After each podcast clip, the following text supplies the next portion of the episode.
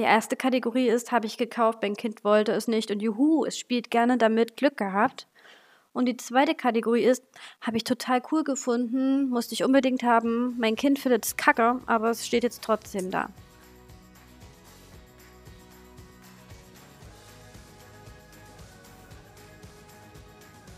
Hallo, hier ist eure Sabrina mit einer neuen Podcast-Folge für euch zum Thema Konsum. Brauche ich das wirklich alles? Und damit dieses Thema nicht zu oberflächlich wird, habe ich gedacht, wir sind ja hier Familien bzw. Eltern und da konzentrieren wir uns doch mal ganz und gar auf das Kinderzimmer bzw. ja, allgemein Dinge, die wir unseren Kindern anschaffen und dann vielleicht das auch schaffen, nicht im Kinderzimmer zu liegen, sondern im Wohnzimmer oder keine Ahnung, in der Küche auf dem Tisch. Wir renovieren derzeit das Kinderzimmer bei uns im Haus, beziehungsweise eins der Kinderzimmer. Und ihr müsst euch das so vorstellen, momentan ist das eigentlich ein Rohbau. Also es ist einfach entkernt, die Wände sind offen, der Boden ist nicht schön, es sieht aus wie eine totale Baustelle. Und doch erwische ich mich sehr, sehr regelmäßig bei Pinterest oder Instagram und scrolle durch, ja, Feeds, die sich auf das Thema Kinderzimmer spezialisiert haben. Und nicht selten erwische ich mich dabei, wie ich nach bestimmten Produkten dann doch mal sehr direkt schaue und gucke, oh, wo gibt es das denn? Was kostet das denn? Das wäre ja was und es würde gut reinpassen. Und ja, es dauert gar nicht so lange. Da sind wahrscheinlich in meinem Kopf schon mehrere hundert Euro zusammengekommen, die ich gerne für das zukünftige Kinderzimmer, das noch nicht mal fertig ist, haben wollen würde. Und für die ich wahrscheinlich, wenn ich mich nicht unter Kontrolle habe, sogar das Geld ausgeben würde damit sind wir auch schon mitten in der Problematik. Auf uns wirken natürlich Bilder, auf uns wirken Texte, auf uns wirken Filme oder kleine Videosnippets, auf uns wirken Audioaufnahmen. Und auch wenn du der Meinung bist, ich bin davon nicht betroffen und ich bin für Werbung nicht empfänglich, der Fakt ist, wir alle sind für Werbung empfänglich, keiner ist immun dagegen und psychologische Tricks helfen Konzernen und Firmen dabei, ihre Produkte so zu präsentieren, dass aus einem Oh, finde ich vielleicht ganz nett ein Oh, ich muss das unbedingt haben wird. Und davor kannst du dich prinzipiell nur schlecht schützen. Und wie gut das funktioniert, sieht man am Beispiel unserer Kinder. Setz ein Kind vor den TV und spiel ihnen Werbung vor auf einem Kindersender, also kindgerechte Werbung mit natürlich Produkten, die das Kind ansprechen. Du kannst wahrscheinlich bis 10 zählen, bis dein Kind kommt und sagt, es möchte das haben. Das ist total toll. Nun könnte man hergehen und sagen, ja, dann gucke ich mir keine Werbung mehr an. Dann blende ich Werbung in meinem Alltag aus. Wenn es so einfach wäre, hätten wir, glaube ich, das Problem nicht. Inzwischen ist es ziemlich schwierig, Werbung komplett aus dem Alltag zu streichen, weil es eben nicht nur die Zeitung im Postfach ist, also in meinem Briefkasten, sondern die Newsletter, die praktisch direkt in mein Postfach reinflattern. Dann habe ich in den sozialen Medien sehr prominent Werbung mittlerweile. Ich habe Werbung durch Empfehlungen. Also ihr müsst mir nichts erzählen, ich bin Bloggerin, ich weiß, wie das läuft und wie Werbung an den Mann gebracht wird, beziehungsweise an die Frau. Und durch die Tatsache, dass diese Empfehlung vielleicht dann nicht von einem Blogger XY kommt, sondern von einer Bekannten oder Freundin, die sagt, hey, ich habe mir das gekauft, das ist so cool, das musst du gesehen haben, ist dann, glaube ich, nochmal Gefahr hoch 10. Wenn du jetzt vielleicht da sitzt und sagst, ja, was will sie denn? So viel Müll kaufe ich doch gar nicht. Dann geh doch mal ins Kinderzimmer oder geh in deine Küche und guck dich um und überleg mal, welche Sachen du dort beherbergst und was du wirklich unbedingt brauchst. Und ich meine damit nicht, dass du 30 Gläser brauchst zum Trinken. Die braucht kein Mensch. Also da würden vielleicht vier auch reichen. Das fängt schon da an. Oder muss es denn die Markenkaffeetasse oder Markenkaffeemaschine sein? Würde es denn nicht eine einfachere tun? Muss es das super Küchengerät sein, das, keine Ahnung, über 1000 Euro kostet? Oder hätte es vielleicht der Pürierstab getan? Und im Kinderzimmer geht es weiter. Muss es die Marke sein? Oder könnte es vielleicht auch ein anderes, einfaches Spielzeug sein? Ich bin mir ziemlich sicher darüber, dass Kinder so eine Hülle und Fülle an Spielsachen gar nicht bräuchten. Ich sehe das täglich, wenn wir draußen in der Natur sind, wie sich Kinder ihre Spielwelt selbst schaffen. Die sind noch in der Lage, der Kopf ist noch frei, sie haben viel Fantasie. Und wir kaufen es trotzdem. Und ich glaube, ganz oft kaufen wir auch Dinge, ohne dass die Kinder sagen, hey, ich muss das unbedingt haben, Mama, ich will das, sondern wir kaufen es einfach, weil wir ihnen natürlich eine Freude machen wollen. Und damit wird ein Kinderzimmer mit vielleicht einem übersichtlichen Rahmen an Spielsachen schnell zu einem Sammelsorium unterschiedlichster Gegenstände, das zu Chaos neigt. Und genau an diesem Punkt habe ich mich wiedergefunden. Es gab eine Zeit, da bin ich ins Kinderzimmer gegangen und habe direkt gespürt in mir, wie eigentlich der Groll hochgestiegen ist. Und natürlich hätte ich sauer auf die Kinder sein können, aber zugegeben, und das habe ich auch schon mehrmals hier im Podcast betont, es ist meine Verantwortung. Ich habe diesen Scheiß angeschafft, also muss ich jetzt auch dafür Sorge tragen, dass da wieder ein bisschen mehr Ordnung, Übersicht und Klarheit reinkommt. Das kann ich nicht den Kindern aufladen. Und zudem muss ich mir immer und immer wieder sagen, ich habe eine Vorbildfunktion. Bin ich eine Mama, die sehr oft Konsumgüter bestellt und das den Kindern zeigt und offen auslebt und auch vielleicht dann fälschlicherweise den Eindruck vermittelt, dass Besitz glücklich macht und dass Besitz wichtig ist, dann muss ich mich nicht wundern, wenn meine Kinder im späteren Alter vielleicht auch nicht wirklich gut differenzieren können zwischen, das brauche ich wirklich, dafür gebe ich mein Geld aus oder ich nehme mein Geld lieber und investiere es oder spare es, damit ich aus dem Geld Geld machen kann im besten Fall. Ich würde tatsächlich sogar so weit gehen und behaupten, wenn ich meinen Kindern vorlebe, dass es bei mir, ich will jetzt nicht minimalistisch sagen, ich glaube, das Ziel muss nicht mal Minimalismus sein, aber dass es bei mir übersichtlich aufgeräumt aussieht, dann sind die Chancen ziemlich hoch, dass mein Kind später, wenn es auf eigenem Bein steht und die eigene Wohnung hat, genauso vorgehen wird, weil es einfach diese Art zu leben mitgenommen hat aus der Kindheit. Dich würde jetzt sicherlich interessieren, nach diesem ganzen Wissen und Einsichten, wo fange ich an? Wie fange ich an, meinen Konsum runterzuschrauben? Wie verzichte ich bewusster? Und was mache ich mit den Sachen, die schon da sind? Ein guter erster Schritt ist meiner Meinung nach, wenn du dich ins Kinderzimmer begibst und dort dich einfach danach umsiehst, was du angeschafft hast, ohne dass dein Kind den Wunsch danach geäußert hat. Und dann kannst du davon ja zwei Kategorien bilden. Die erste Kategorie ist, habe ich gekauft, mein Kind wollte es nicht und juhu, es spielt gerne damit, Glück gehabt. Und die zweite Kategorie ist, habe ich total cool gefunden, musste ich unbedingt haben, mein Kind findet es kacke, aber es steht jetzt trotzdem da. Und die zweite Kategorie würde ich an deiner Stelle direkt in eine Kiste oder in einen Sack packen. Und wenn du dich davon trennen kannst, trenn dich direkt davon. Und wenn nicht, dann pack's erstmal auf den Dachboden und sag dir, okay, ich gebe mir jetzt, keine Ahnung, fünf Wochen Zeit, ob mein Kind wirklich merkt, dass die Sachen weg sind und wenn nicht, dann kann ich das verschenken, spenden, weiterverkaufen, whatever, aber es kommt weg. Der zweite Step sollte dann sein, dass gar nicht erst wieder so viel gekauft wird. Dazu gibt es natürlich ein paar Tricks und Kniffe, die man einsetzen kann. Ich sage dir gleich so viel. Der Moment, an dem du dir sagst, das war jetzt das letzte, was ich gekauft habe, weil ich total erfüllt und glücklich bin und es reicht jetzt. Er wird nicht einsetzen. Er wird nicht bei dir einsetzen, er wird auch nicht bei deinem Kind einsetzen. Also mach dich davon frei, dass irgendwann in deinem Leben dieser Moment kommt, wo du sagst, ich habe es jetzt erkannt, ich brauche nichts mehr kaufen, weil wir haben genug. Das passiert nicht. Was sich jedoch ändern kann, ist deine Einstellung dazu. Wenn du in diesem Wissen an die Sache rangehst und sagst, ja, ich weiß, dieser Moment wird nie kommen, dass mich etwas so glücklich macht, dass ich danach nie wieder etwas kaufen möchte, dann überlegst du doch fünfmal mehr, ob du eine Sache überhaupt kaufen möchtest. Auf diese Weise hatten sich bei mir ganz schnell Anschaffungen erledigt, wie ich brauche 30 Paar Schuhe. Ich habe verstanden, dass mich 29 Paar nicht glücklicher machen werden wie das eine Paar.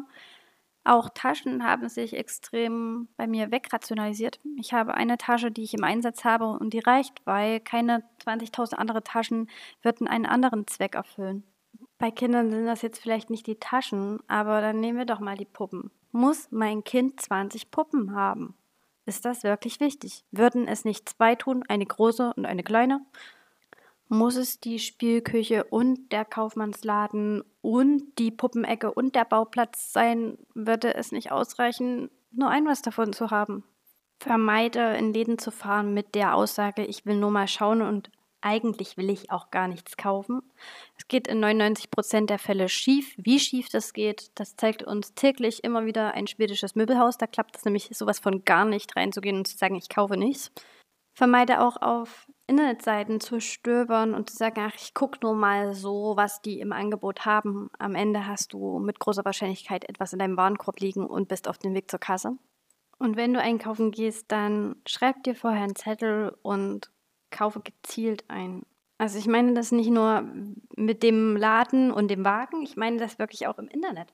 Ich habe in meinem Notizbuch eine ganz nette Liste. Diese heißt Don't Spend Money on Stupid Shit. Dort notiere ich mir Sachen, die ich mir eigentlich kaufen wollte, aber dann doch nicht gekauft habe.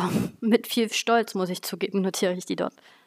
Das Ulgige ist, es stimmt mich zufrieden, auf dieser Liste verbildlicht in Wort und Schrift zu sehen, was ich nicht gekauft habe und vor allem, wenn man sich dann mal die Beträge dahinter schreibt, wie viel Geld man sparen kann. Und noch cooler ist es, wenn dieser Betrag tatsächlich dann auf, keine Ahnung, Bauspare, in einen ETF-Sparplan oder in einen Fonds fließt, den du angelegt hast und der, weiß ich nicht, deiner Rente oder deinen Kindern später mal zugutekommt.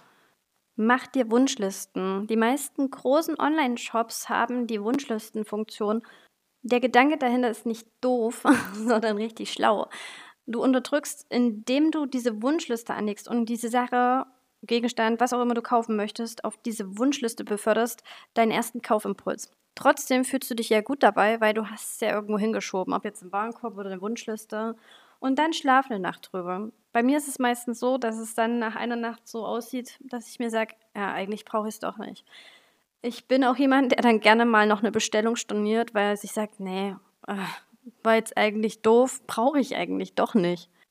Führe ein Haushaltsbuch. Ich weiß, dass es manchmal nervig sein kann. Ich weiß auch, dass das doof ist, da immer dran zu denken. Aber ich muss sagen, wir machen das jetzt seit ein paar Monaten und es ist krass, wie man zu sich selbst ehrlich ist in dem Moment und sich sagen muss, ja, kacke, da habe ich wieder sinnlos Geld ausgegeben. Und auch vorab denke ich mittlerweile dadurch schon viel mehr drüber nach, weil ich mir sage, ja, Mist, dann steht das hier im Haushaltsbuch, dann ist wieder Geld weg und dann musst du das eintragen. Und ja, also ich kann es absolut weiterempfehlen, ein Haushaltsbuch zu führen. Eine der besten Ideen war eine Liste, auf die ich alle Geschenkideen notiert habe, die mir so im Alltag kamen. Also es ist ja oft so, dass man etwas sieht und sagt, hey, das, das wäre eigentlich ein cooles Geschenk für, keine Ahnung, meine Tochter. Und dann habe ich das nicht bestellt, wie sonst früher vielleicht, sondern ich habe es auf der Liste aufgeschrieben. Es ist egal welcher Wert. Und nun ist es ja so, wir haben Ostern, wir haben Geburtstage, wir haben Weihnachten, Nikolaus und gegebenenfalls sogar noch weitere Feierlichkeiten im Kalenderjahr. Und genau in den Momenten habe ich diese Liste. Oma will was schenken, Tante Anna will was schenken, keine Ahnung, wer alles was schenken möchte. Ich habe dann meine Liste, kann sagen, hier, ich habe mir das und das notiert, das fand ich cool, würdest du es kaufen? Und einen Posten davon kaufen wir selbst. Und wir haben uns auch speziell jetzt an den Kindergeburtstagen oder Weihnachten ein festes Budget gesetzt, das wir pro Kind ausgeben möchten und überschreiten das auch nicht mehr, weil wir die Erfahrung gemacht haben, dass gerade Weihnachten und Geburtstage tierisch ausarten können in Sachen Geschenke und am Ende hat man vielleicht das Kinderzimmer gerade ausgemistet und es ist doppelt so voll wie vorher gefühlt. Was sich bei uns im Freundeskreis auch sehr bewährt hat, ist das Tauschen und gegenseitige Leihen von Spielsachen oder auch ähm, Sachen, die für das Kind notwendig sind. Also sei es jetzt äh, der Hochstuhl, der Kinderwagen oder die Babywippe, was auch immer. Da sollte natürlich ein grundlegendes Vertrauensverhältnis bestehen, sprich, ich kann mich darauf verlassen, dass ich die Sachen wiederbekomme, die ich verleihe und gleichzeitig gebe ich auch Sachen zurück, die ich geliehen bekommen habe. Und wir praktizieren das eigentlich hier auch sehr, dass ausgeliehene Sachen, jetzt zum Beispiel Babysachen, die ich aktiv nicht mehr benötige, aber noch sehr gut erhalten sind, an meine Freundinnen weitergebe, weil ich weiß, okay, die haben jetzt gerade ihre Babys da sitzen und könnten das vielleicht gut gebrauchen.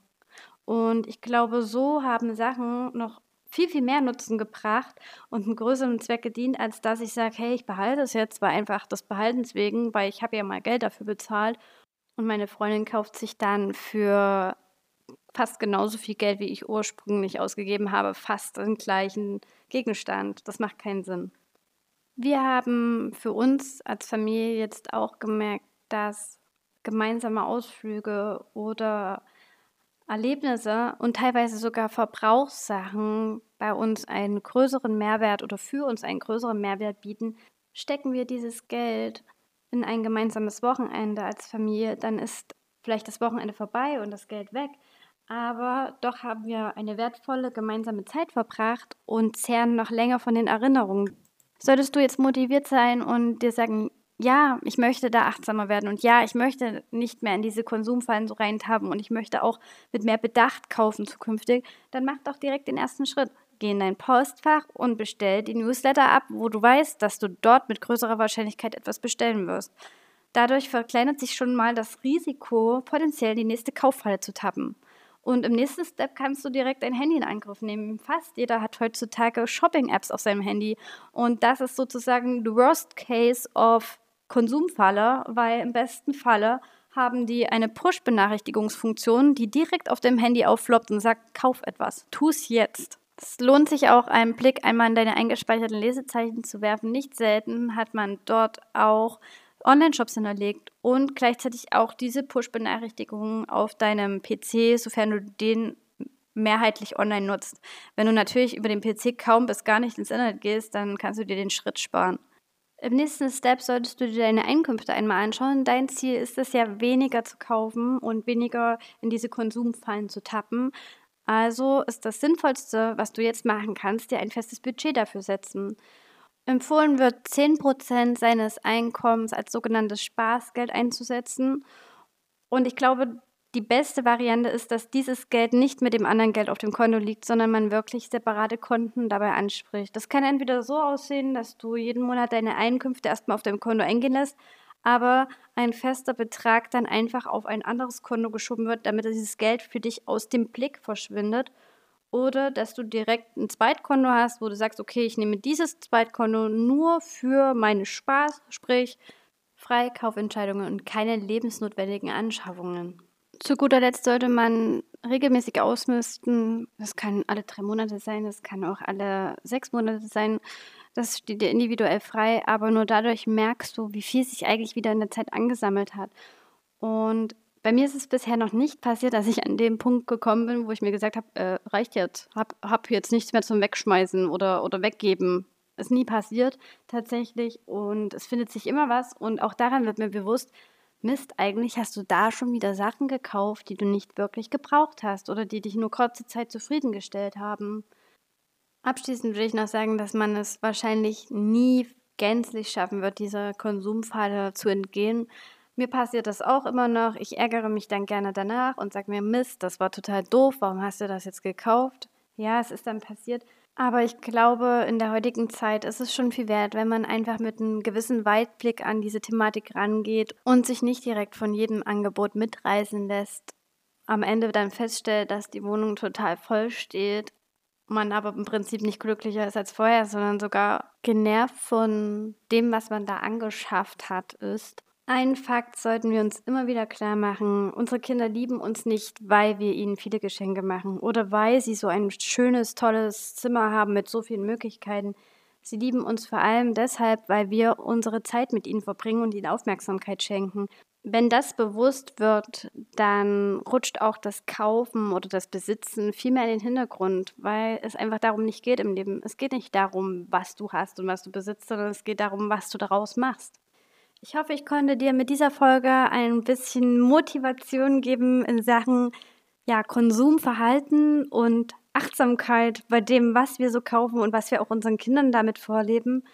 Vielen Dank an dieser Stelle fürs Zuhören. Wenn dir diese Podcast-Folge gefallen hat, dann abonniere doch gerne meinen Kanal. Du würdest mir damit eine große Ehre erweisen. Und ich würde mich natürlich auch freuen, wenn du meinen Podcast bewertest und bis dahin bleibt mir nur zu sagen, bis zur nächsten Woche.